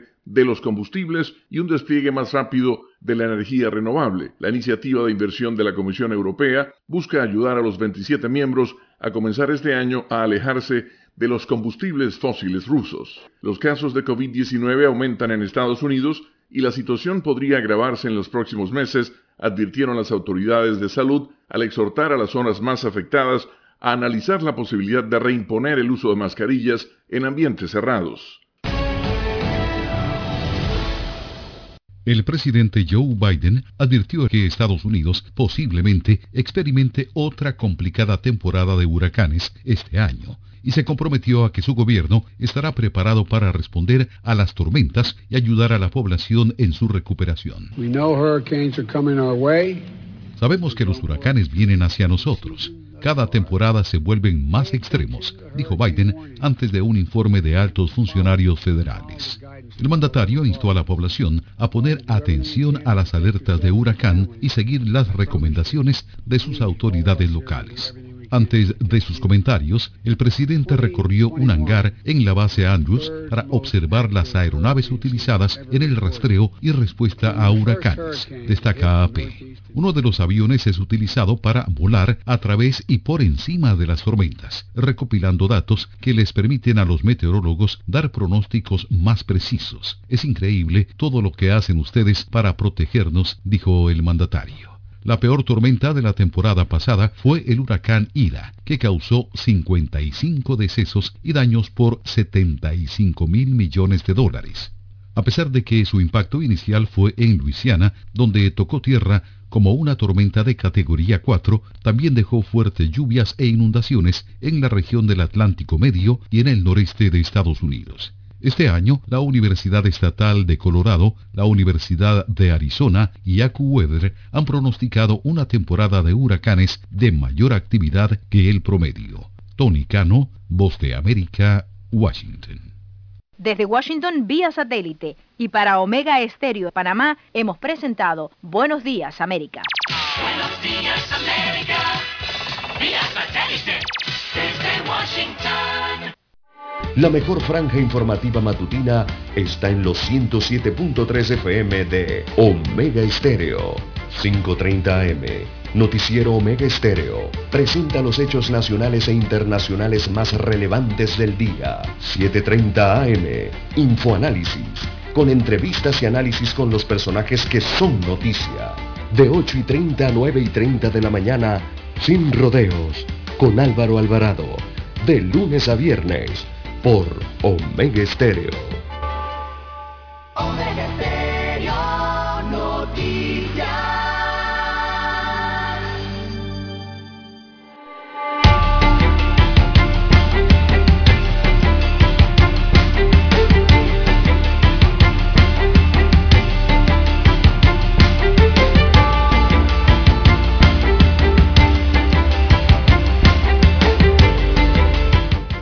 señoras y señores, están en sintonía de Omega Estéreo, cadena nacional y su noticiero Noticias Omega, el primero con las últimas, Noticiero Omega, ¿verdad?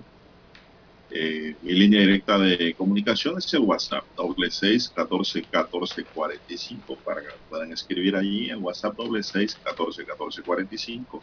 Entonces, Lara está en redes sociales. Lara, ¿cuál es tu cuenta? Arroba, estamos en arroba César Lara R, arroba César Lara R para Instagram, también para Twitter. Allí pueden enviar sus mensajes, sus comentarios, denuncias, sus fotodenuncias. Viendo Juan de Dios, la Universidad Bueno, de don Panamá. César, dice que están encontrando gente que estaban desaparecidas.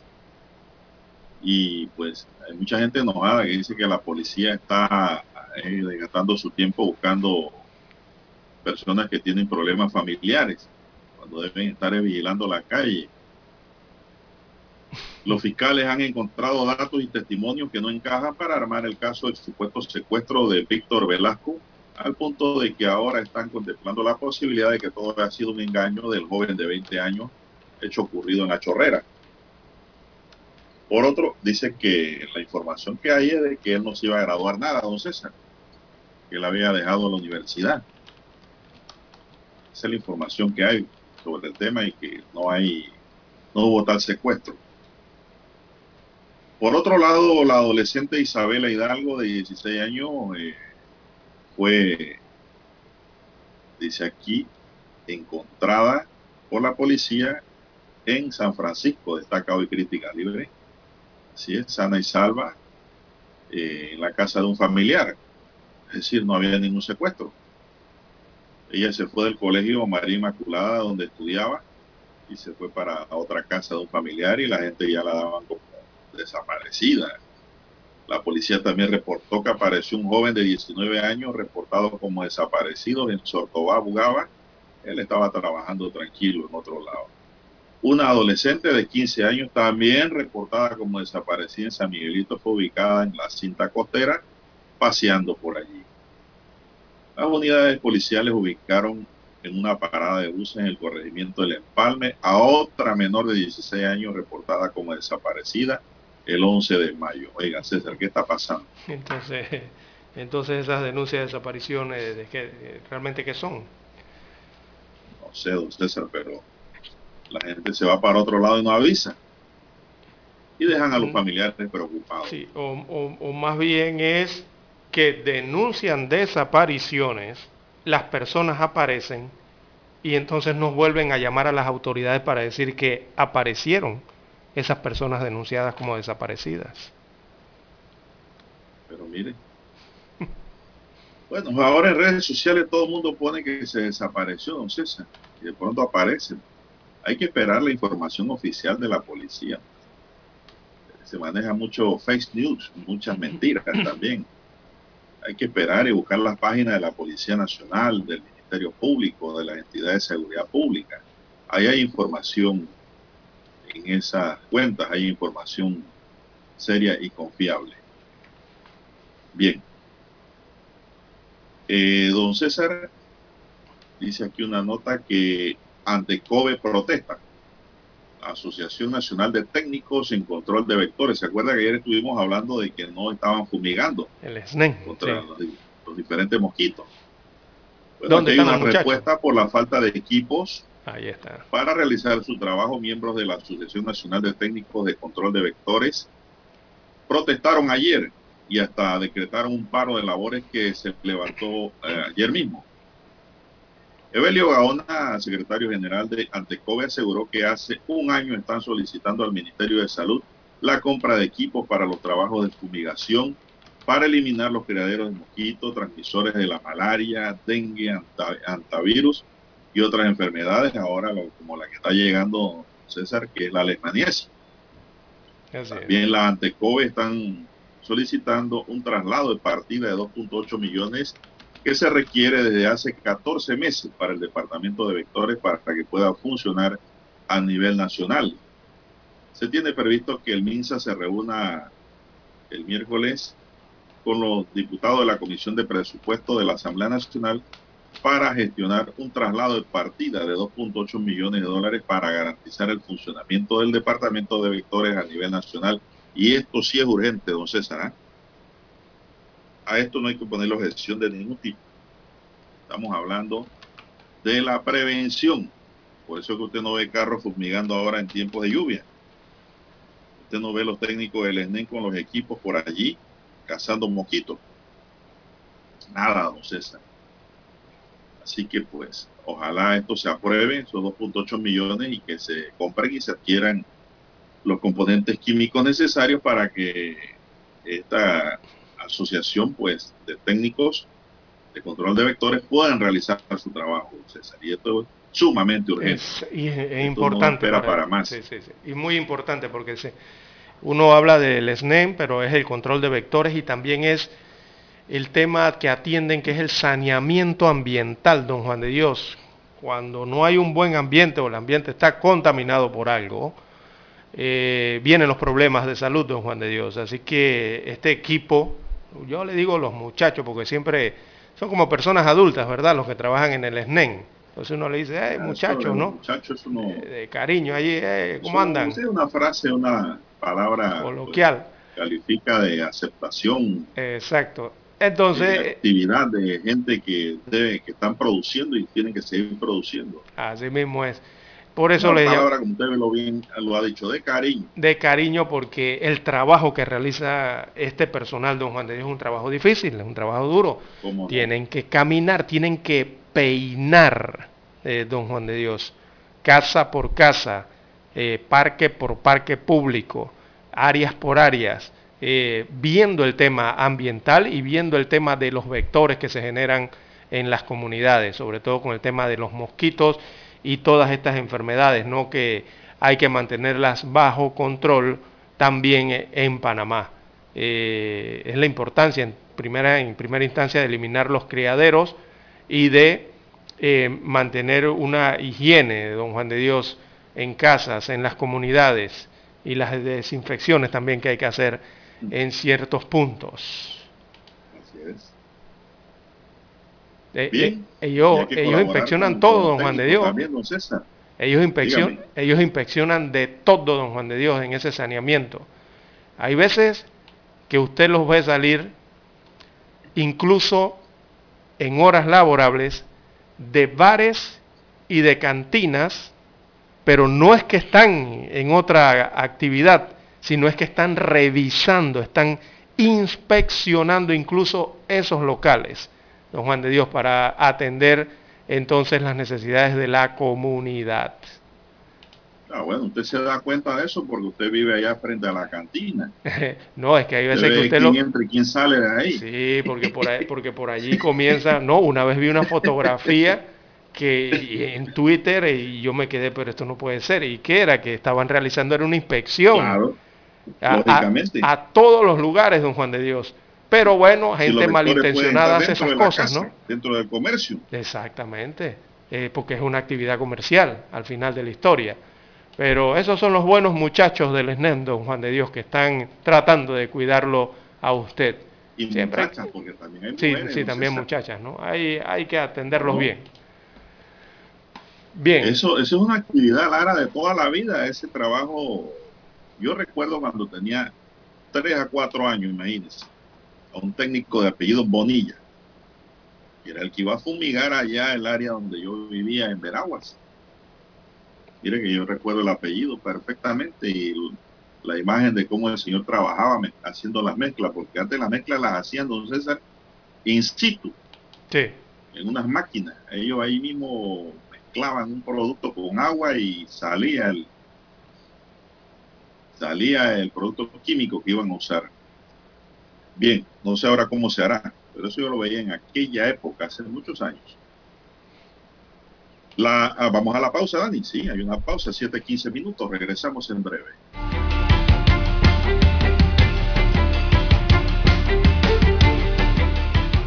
Noticiero Omega Estéreo. Problemas de tierra, accidentes graves, reclamos a aseguradoras, incumplimientos de contratos, reclamos de herencias, todo asunto civil y penal, consulte al 6614-1445. Ahora contamos con el servicio de asesoría, confección de pliegos de cargos, impugnación y defensa en materia de contrataciones públicas. 6614-1445. Licenciados Juan de Dios Hernández Sanjur y Belkis Hernández Díaz. 7.30 AM. Infoanálisis, con entrevistas y análisis con los personajes que son noticia. La mejor franja informativa matutina está en los 107.3 FM de Omega Estéreo, cadena nacional. Desde los estudios de Omega Estéreo, establecemos contacto vía satélite con la voz de América. Desde Washington, presentamos el reportaje internacional.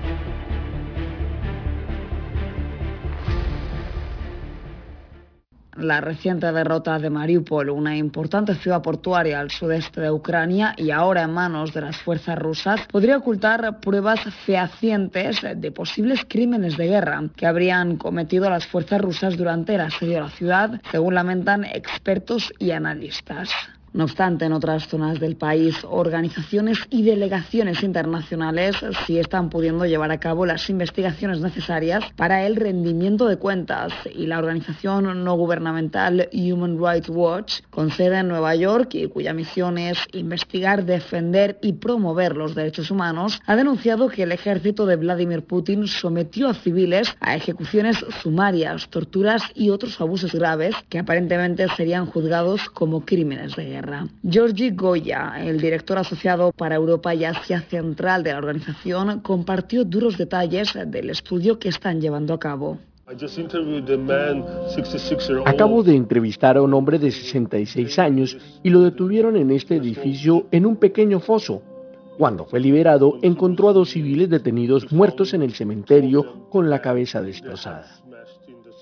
Este no es el primer informe en el que Human Rights Watch señala a las fuerzas del Kremlin, sino que anteriormente ya documentó hasta 10 ejecuciones sumarias en la localidad de Bucha, a las afueras de Kiev y en otras ciudades y pueblos del noreste de Ucrania. Mientras tanto, el sargento ruso Vadim Shishimarien, de 21 años de edad, podría ser condenado a cadena perpetua al enfrentarse al primer juicio por crímenes de guerra desde que el 24 de febrero la administración de Vladimir Putin invadiera Ucrania. Al soldado Shishimarien, que fue capturado por las fuerzas ucranianas, se le acusa de matar a un civil desarmado y él mismo admitió la culpabilidad, asumiendo su implicación en los hechos. Judith Martín Rodríguez, Voz de América. Escucharon vía satélite desde Washington el reportaje internacional. Para anunciarse en Omega Estéreo, marque el 269-2237. Con mucho gusto le brindaremos una atención profesional y personalizada. Su publicidad en Omega Estéreo.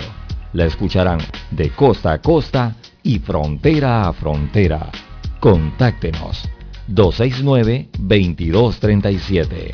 Gracias. ¿Qué tal amigos? Les saluda Álvaro Alvarado. Quiero invitarlos para que me acompañen en mi nueva casa, Omega Estéreo, donde estaremos hablando sin rodeos de los temas que interesan a Panamá. De lunes a viernes, de 8 y 30 a 9 y 30 de la mañana. Sin rodeos, con Álvaro Alvarado, por Omega Estéreo. Noticiero Omega Estéreo.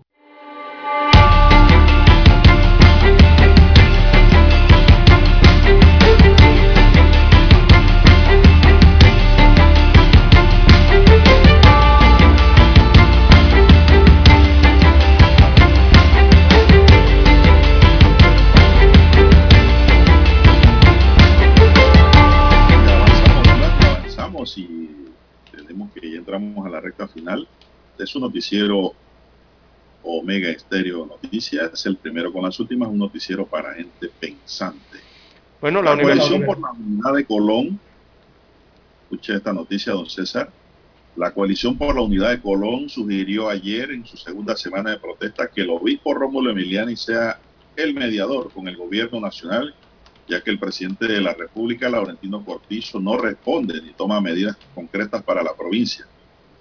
Edgardo Betier, dirigente de Cuco, confirmó al diario La Estrella de Panamá que Emiliani se encuentra en Panamá y que accedió a ser mediador del conflicto, pero que para definir una fecha del inicio del diálogo es necesario que primero el gobierno acepte la figura del sacerdote panameño. Cuco le exige al gobierno que así como le congeló el precio del combustible a los transportistas, al pueblo que tiene carro también se le ha encarecido el costo de la gasolina de los alimentos, ya que hay cerca de un 28% de la población desempleada. Necesitamos un plan serio de trabajo que atienda las necesidades del Hospital Amador Guerrero, el viejo y el nuevo, los títulos de propiedad que atiendan las necesidades de alcantarillado y tratamiento de las aguas de Costa Arriba y Costa Abajo, así como de sus calles, puntualizó el dirigente Boitier. La protesta declarada indefinida cuando cuenta con el apoyo de una decena de organizaciones de Colombia, entre ellas trabajadores de la salud y otras actividades, docentes, administrativos, transportistas, gente de turismo y la Universidad de Panamá. Para Boitier es importante que el gobierno nacional defina pronto si acepta la figura de Rómulo Emiliane como mediador o la protesta seguirá, César, en Colombia. Es que se buscaron al mejor mediador, don Juan de Dios. Pues sí, señor. Ahí no hay dudas, o sea, ahí no hay dudas de el trabajo que puede hacer el monseñor Rómulo Emiliani. Eh, recordemos que él está, él, bueno, ya no, él no es obispo de allá en Nicaragua, él se fue al Vaticano, pero eh, según destaca Voltier, eh, se encuentra en Panamá en estos momentos. Eh, y ¿qué otra figura puede ser mejor No, no, no, para atender problemas que el monseñor Rómulo Emiliani? Con esto que ha dicho y ha dicho Cuco en estas declaraciones al periódico La Estrella de Panamá, don César, demuestran al país entero de que ellos no tienen una actitud Exacto. eh, cerrada, irreverente, una actitud negativa, una actitud politiquera, porque han dicho que Rómulo Emiliani puede ser el mediador y yo con eso pues le tomo la palabra desde ya, mire, desde ya, lo que conocemos a, al monseñor. distinguido sacerdote, pues al distinguido hombre de iglesia, sabemos que es un garante. Es Sí, un garante para no. encontrar un punto de equilibrio entre colonenses y el gobierno nacional. No sé, ¿de qué pudiera añadir? que es el mejor mediador, don Juan Yo de sí Dios. creo. Un, un sacerdote, y no es que estemos haciendo, tomando un ejemplo de Colón en este sentido, sino que un sacerdote que ha logrado solucionar problemas en mediaciones, ha logrado crear organizaciones, asociaciones. Muy humanitario. eh, de un hombre toda de- clase de acciones, es don Juan de de Dios. para resolver problemas eh, de la índole que sea, problemas de pobreza, problemas de alimentación, problemas de delincuencia, problemas de pandillerismo, eh, todo lo que ha hecho en su vida Monseñor Romulo Emiliani, encaminado en ese sentido, ¿qué mejor garante para resolver la problemática que ocurre hoy día eh, con esto en la provincia de Colón, ¿no? de las, soli- las solicitudes insatisfechas eh, de Colón y lo que pueda el gobierno aportar para tratar de solucionarlas? Sería el mejor garante y si el monseñor aceptó, es- estupendo, ¿no? Sería estupendo. Solo le queda, la, como quien dice, el balón ahora está en el patio del presidente, Exacto. Laurentino Cortizo. Ya queda en él si acepta o no acepta a Rómulo Emiliani como mediador en este conflicto. César. Es un verdadero garante, un hombre de equilibrio, un hombre objetivo y que, pues, sin lugar a dudas van a encontrar un punto, ¿no? Un punto de, de contacto importante entre Colón y el gobierno para solucionar tantos problemas que aquejan a la provincia. Exacto, el, el monseñor es, un, eh, es una persona, eh, sería un mediador con mucha eficiencia en medio del diálogo, don Juan de Dios. Esa es su característica. Bueno, don César, y también en otro tema para hoy, no sé si usted tiene alguno allí pendiente, no vaya a ser que se le quede en el tintero. Bueno, nada más a la universidad. Sí, nada más recordar la, un- la admisión, el proceso de admisión 2023 para la Universidad de Panamá. Eso va a iniciar por fases, don Juan de Dios, eh, a los interesados en, ingre- en ingresar a, este Centro Superior de Estudios el miércoles 18 de mayo. Bueno, las, las fases del proceso de admisión do- 2023 eh, para los nuevos estudiantes, el periodo de inscripción que va del 15 de julio al 14 de octubre del 2022. Repito, inscripción, la inscripción en la Universidad de Panamá va del 15 de julio al 14 de octubre del 2022. Así que las pruebas psicológicas del 25 de julio al 25 de noviembre y capacidades académicas del 24 al 28 de octubre del 2022. Así que, don Juan de Dios, eh, a los interesados en ingresar a la Universidad de Panamá, ya se anunciaron las fases para el proceso de admisión del próximo año. A estar pendientes. Bueno, muy bien, esto, don César, ayer hubo protestas también en la Universidad de Panamá al frente, en la transísmica. Obviamente correcto. los estudiantes salieron por el alto costo de la vida y el alto costo, don César, de el combustible, que por supuesto agrava la situación de, la- de poder conseguir eh, para el hogar los principales artículos que se deben llevar, ¿no? Los de primera necesidad. Todo eso está por las nubes. Y yo pienso también, don César, que hay mucha especulación, ¿ah? aprovechándose de la subida de precio del combustible. Aquí también hay muchos comerciantes aprovechándose de esa situación y están trepando los precios para ganar más. Porque no hay una oficina real de control de precios. No hay nada. Esto aquí es sálvese quien pueda. Bueno, se nos acabó el tiempo, dice Daniel Arauz. Ese mismo caballero nos acompañó en el tablero de controles. En la mesa informativa les acompañamos. César Lara.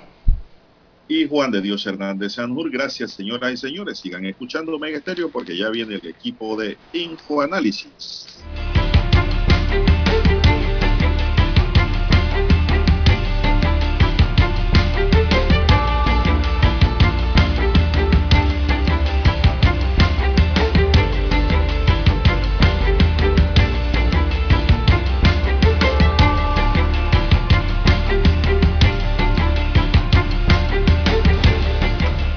Hasta aquí. Noticiero Omega Estéreo. Continúe con La mejor franja informativa matutina